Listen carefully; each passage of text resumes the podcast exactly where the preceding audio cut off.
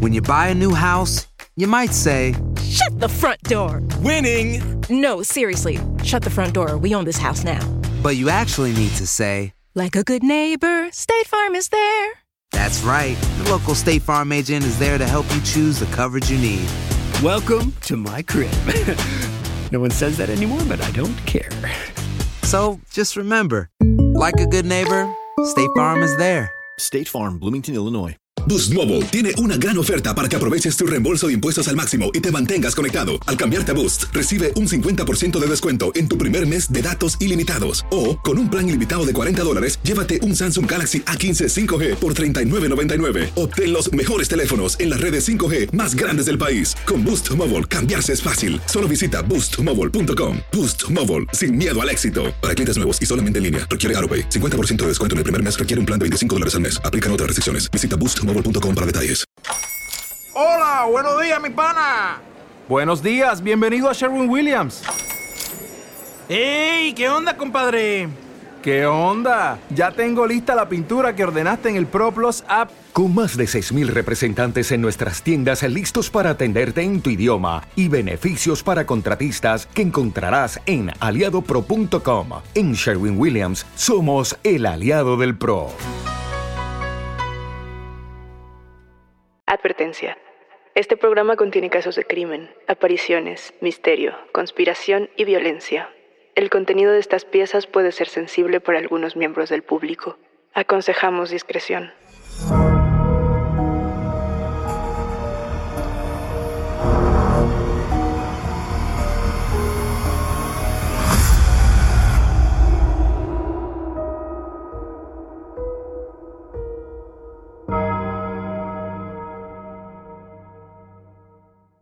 Saludos enigmáticos, bienvenidas, bienvenidos de vuelta a nuestros testimoniales enigmáticos.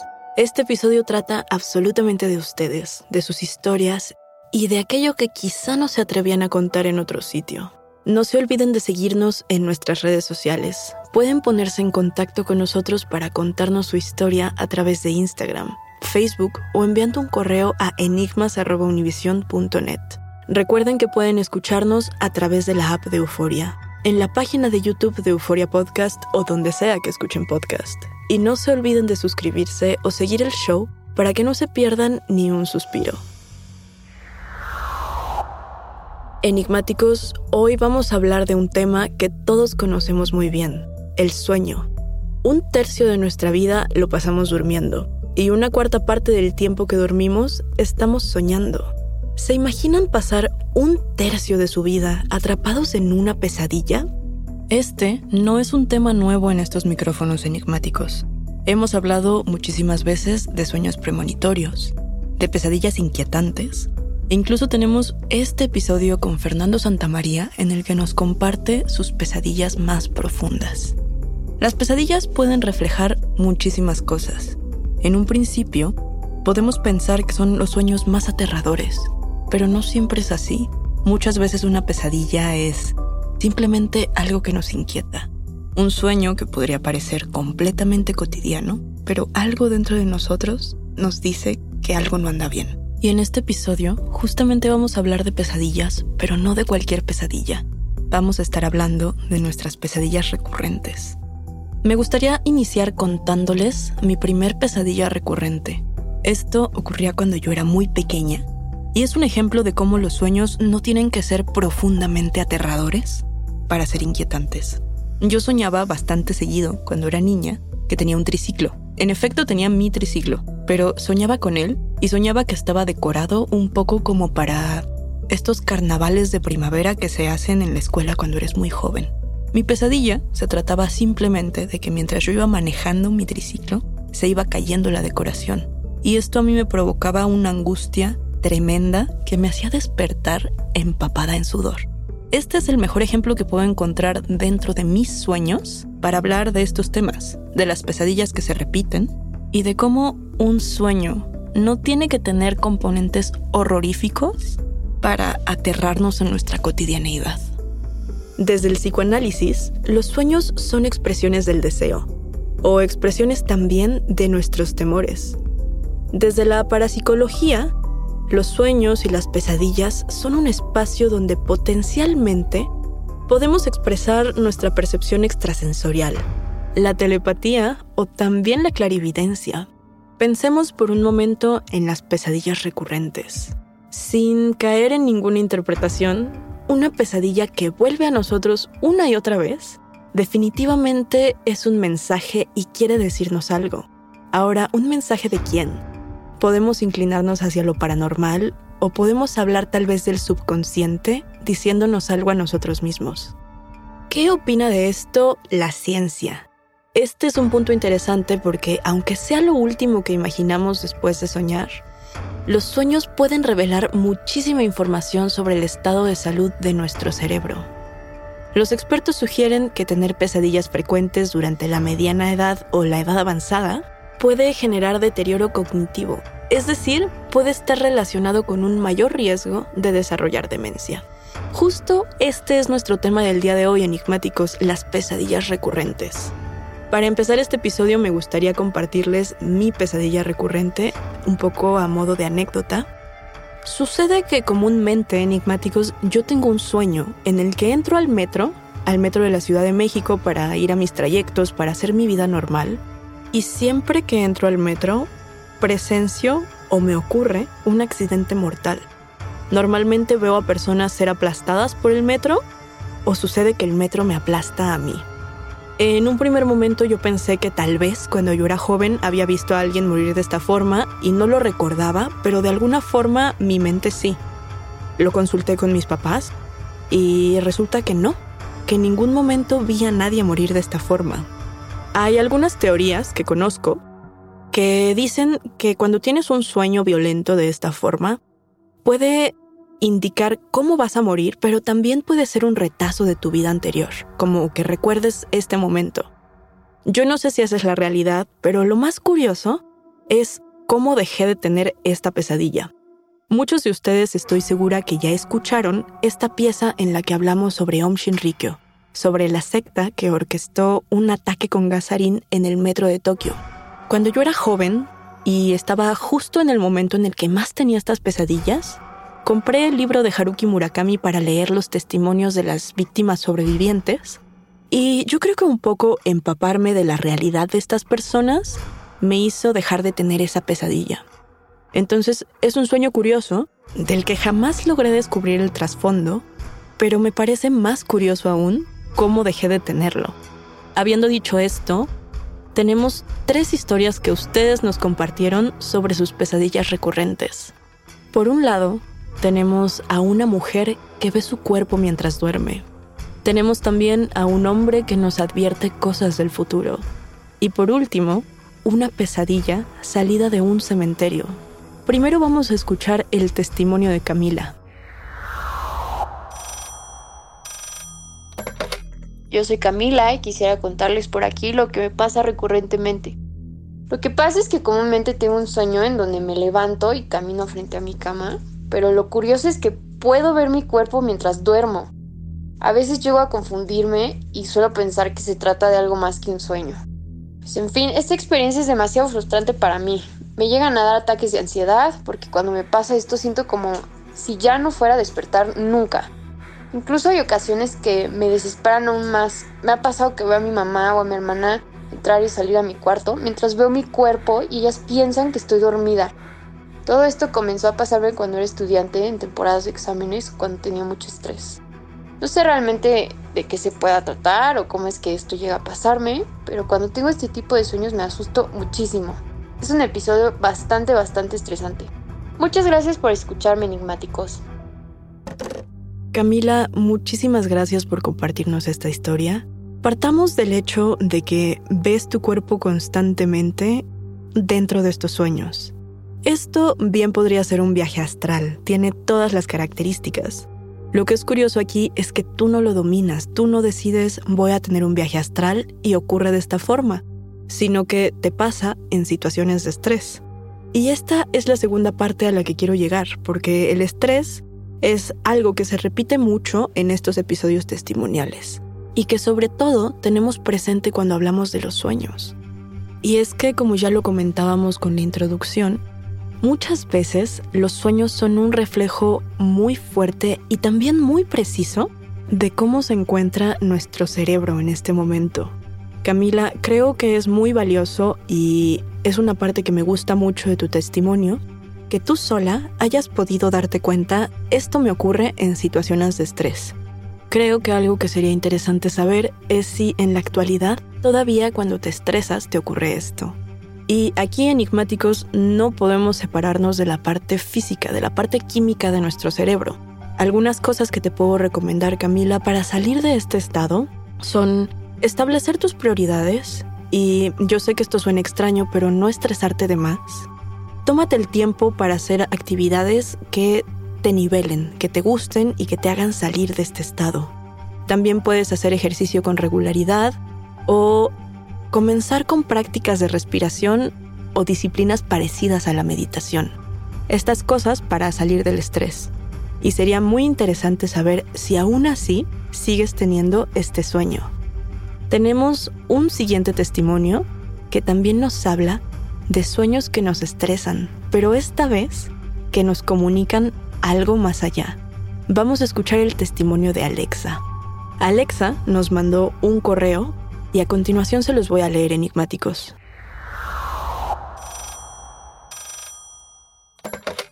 Hace algunos años, cuando apenas era una niña, tenía un sueño recurrente en el que un hombre se acercaba a la ventana de mi auto y me decía, cuidado con el árbol.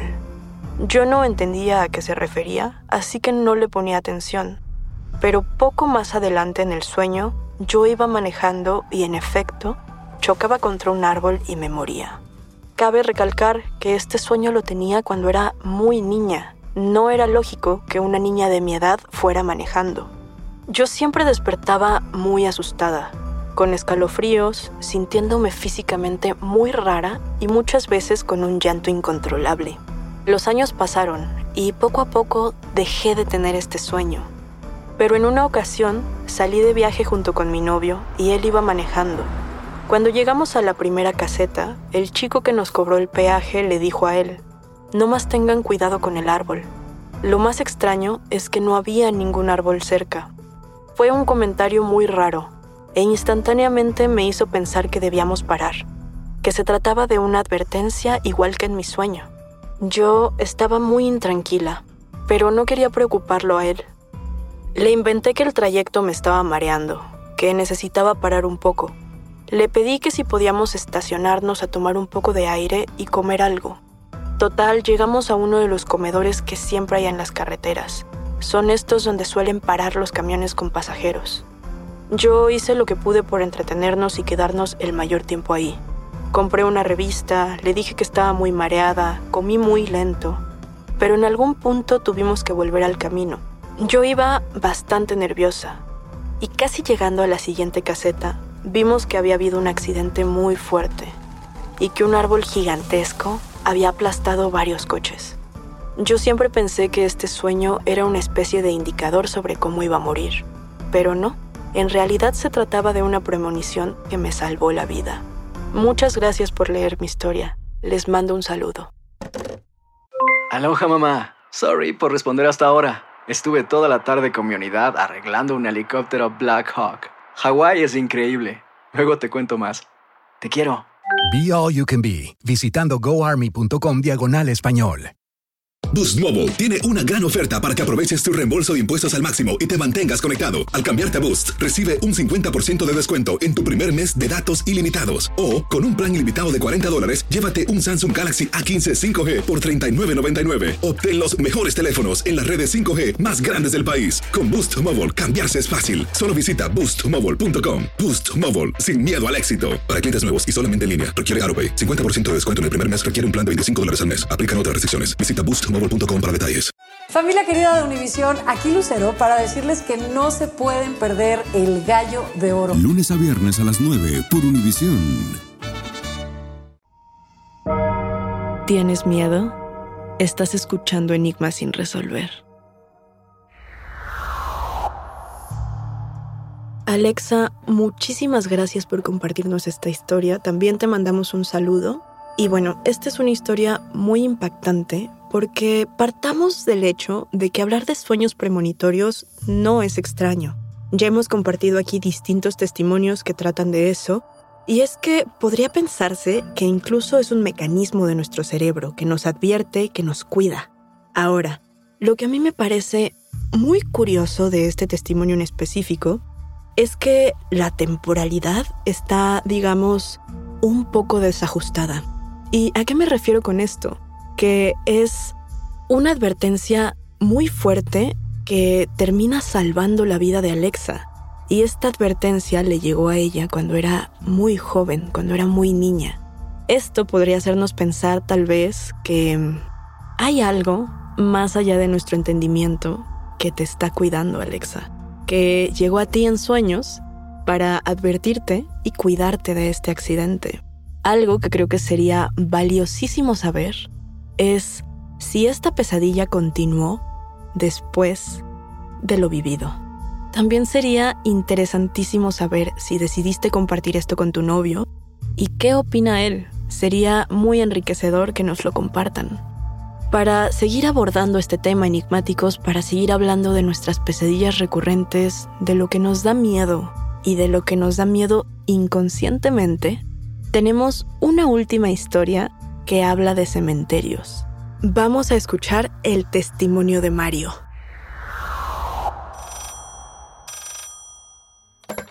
Es un gusto poder estar acá, soy un fanático inmenso de tu programa y pues quiero platicarles una historia a ti y a los enigmáticos que me pasó cuando era cuando era niño.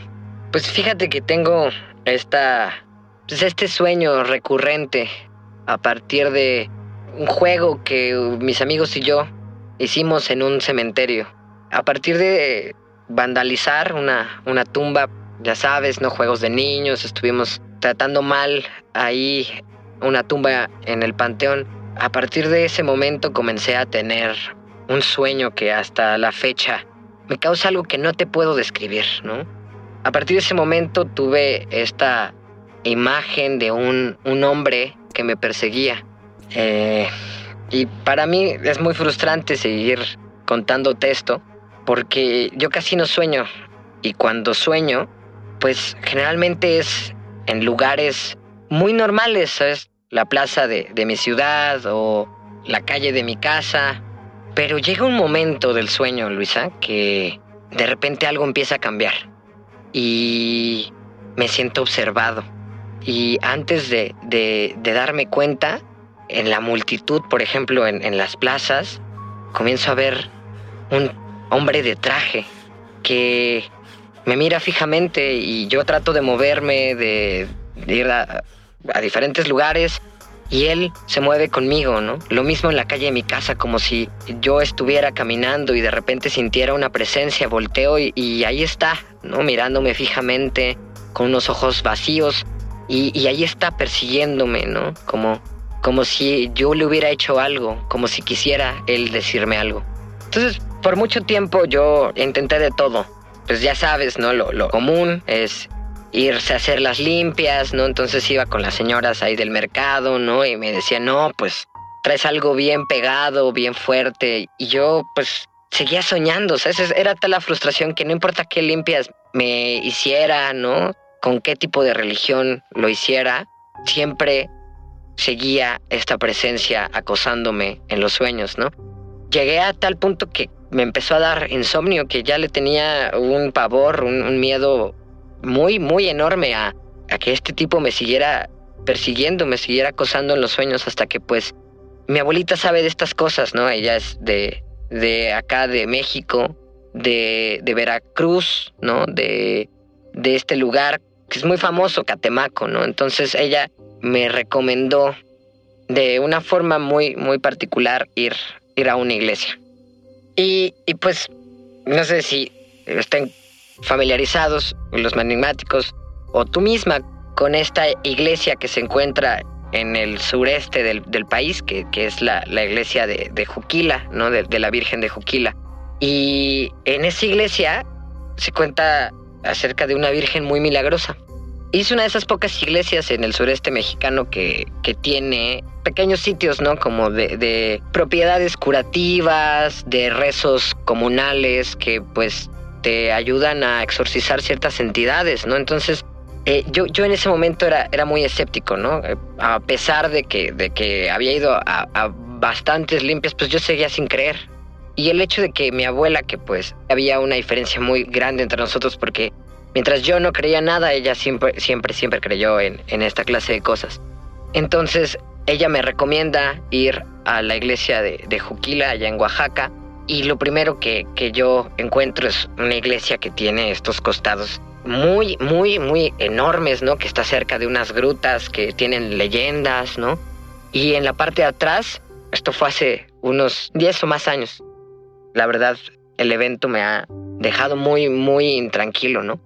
Porque en esa iglesia, en la parte de atrás hay unas piletas de agua, ¿no?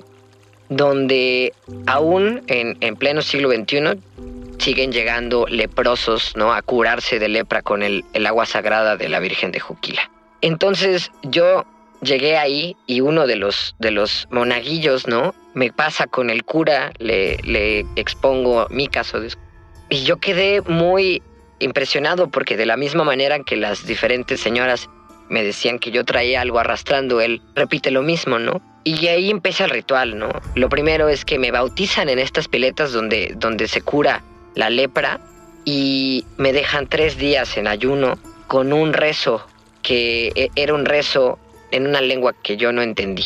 A partir de ese momento pude volver a, a mis sueños y yo volteaba a ver, me acuerdo que volteaba a ver hacia todos lados, buscando, ¿no? Así al, al hombre. O al menos eso creo que, que hacía, ¿no? Porque esta habilidad de poder, con tanto tiempo de estar viendo este mismo sujeto, de, de poder hacer cosas en los sueños. Y a partir de, de este evento allí en, en, Juquila, me sentí como si me hubieran liberado de un peso, ¿no? Entonces, en estos sueños que siguieron al ritual, yo volteaba a ver hacia todos lados y, ya no encontraba al hombre, ya no sentía este, este peso en, en mi pecho donde, vaya, era un miedo absoluto a que este hombre pudiera alcanzarme, ¿no? Y a partir de ese momento yo dejé, dejé de ver a ese hombre y dejé de tener esta aparición en, en mis sueños del día a día. Muchas gracias por escucharme y espero que, que esto logre aparecer en tu programa. Les mando muchos saludos a ti y a todo el equipo. Me gusta muchísimo su, su programa. Un abrazo, cuídense. Mario, te agradecemos muchísimo por compartirnos esta historia que, aparte de ser muy impactante, también es muy vasta, comenzando por todos los elementos de la tradición mexicana que tocamos aquí. Vamos por partes. Esta no es la primera historia de esta clase que abordamos. Ya hemos escuchado en otros episodios testimonios de personas que inician un recorrido con lo paranormal a raíz de esta clase de actos en cementerios. Podríamos decir de alguna forma de faltarle al respeto a estos espacios. Ahora, con este primer punto enigmáticos, yo misma me identifico con estas personas interesadas en cementerios. Cuando yo era muy joven, uno de mis pasatiempos favoritos era ir a tomar fotografías a los cementerios que yo encontraba en la ciudad y buscar los más bonitos y al cabo de unos meses de hacer esto, yo ya conocía mis cementerios favoritos.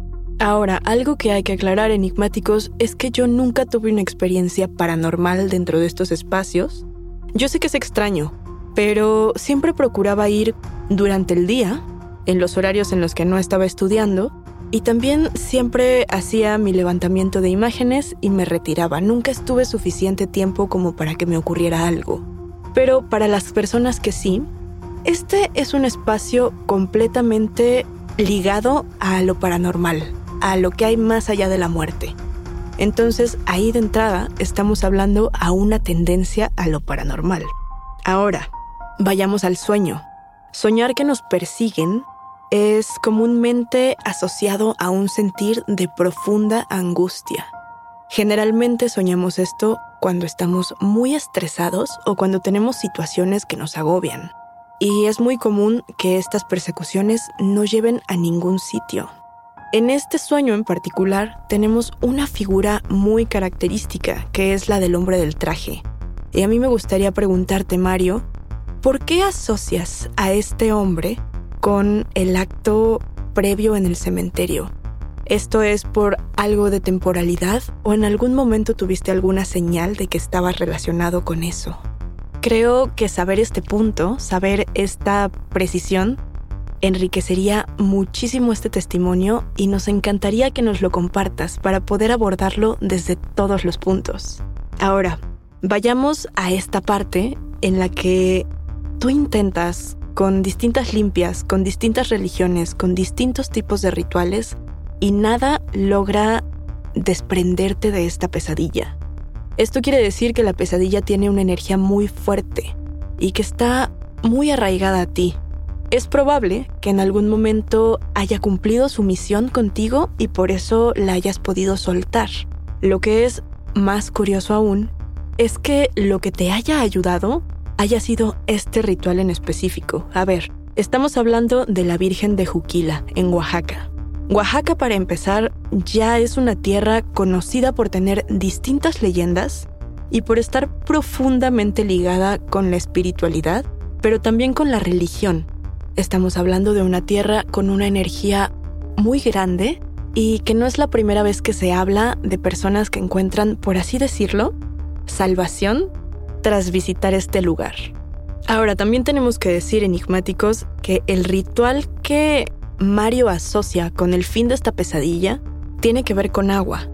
Y el agua, comúnmente en distintas religiones, en distintos simbolismos, incluso en la psicología del lenguaje visual, está relacionada con pureza y también con la sanación. Entonces tiene muchísimo sentido que haya sido este momento, este ritual, lo que haya ayudado a Mario a partir de esta pesadilla y a continuar su vida sin ella. Ahora, enigmáticos, creo que este es un buen testimonio y un buen momento para recordarles que la fe responde a lo que les hace sentir bien a ustedes. Si ustedes son creyentes de una religión distinta, no se preocupen porque seguramente esa religión, esa práctica, tiene sus propios rituales que los pueden ayudar.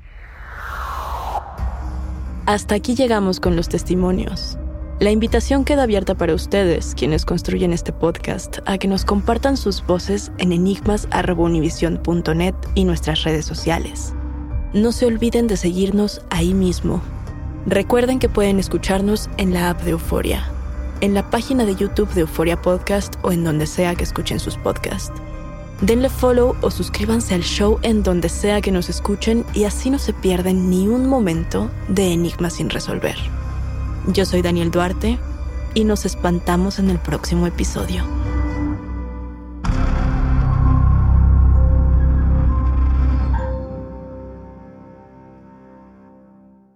Boost Mobile tiene una gran oferta para que aproveches tu reembolso de impuestos al máximo y te mantengas conectado. Al cambiarte a Boost, recibe un 50% de descuento en tu primer mes de datos ilimitados. O, con un plan ilimitado de 40 dólares, llévate un Samsung Galaxy A15 5G por $39.99. Obtén los mejores teléfonos en las redes 5G más grandes del país. Con Boost Mobile, cambiarse es fácil. Solo visita boostmobile.com. Boost Mobile, sin miedo al éxito. Para clientes nuevos y solamente en línea, requiere AroPay. 50% de descuento en el primer mes requiere un plan de 25 dólares al mes. Aplican otras restricciones. Visita boostmobile.com para detalles. Dicen que traigo la suerte a todo el que está a mi lado. Y esa es mi mala fortuna. Basada en el clásico de Juan Rulfo, llega Univisión, El Gallo de Oro. Supongamos que la caponera puede inclinar la suerte a quien ella quiera. ¿Estás tardando en conquistarla? Con Lucero, José Ron y Plutarco Asa. Este gallo está cambiando la vida. En una historia legendaria de amor y azar.